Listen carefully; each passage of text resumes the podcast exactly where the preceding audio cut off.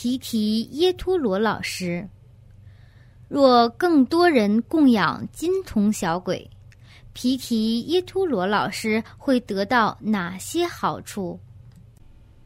若更多人供养金童小鬼，皮提耶陀罗老师会得到的好处，不过是朋友的赞许，赞说他很厉害，让很多人供养金童小鬼，只是这样而已。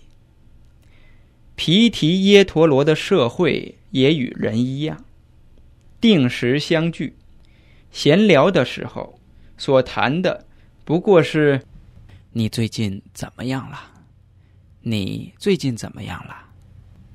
所能回答的也仅是我有很多的信徒，也有很多人供养财神女，很多人喜欢金童小鬼、女金童小鬼、双铜像鬼和干尸小鬼等，只不过是在自夸自己特殊之处。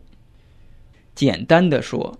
就只是一位以菠萝蜜为装饰的老大，除了得到很多人信仰和拥护之外，并没得到什么。或许有些皮提耶陀罗老师会得到功德，大部分都不会有功德。人世间是修功德的地方，不在神灵界。得到功德的毗提耶陀罗老师，利用金童小鬼传话而施药助人，或由地居天人来告诉那些造恶者要服什么药物。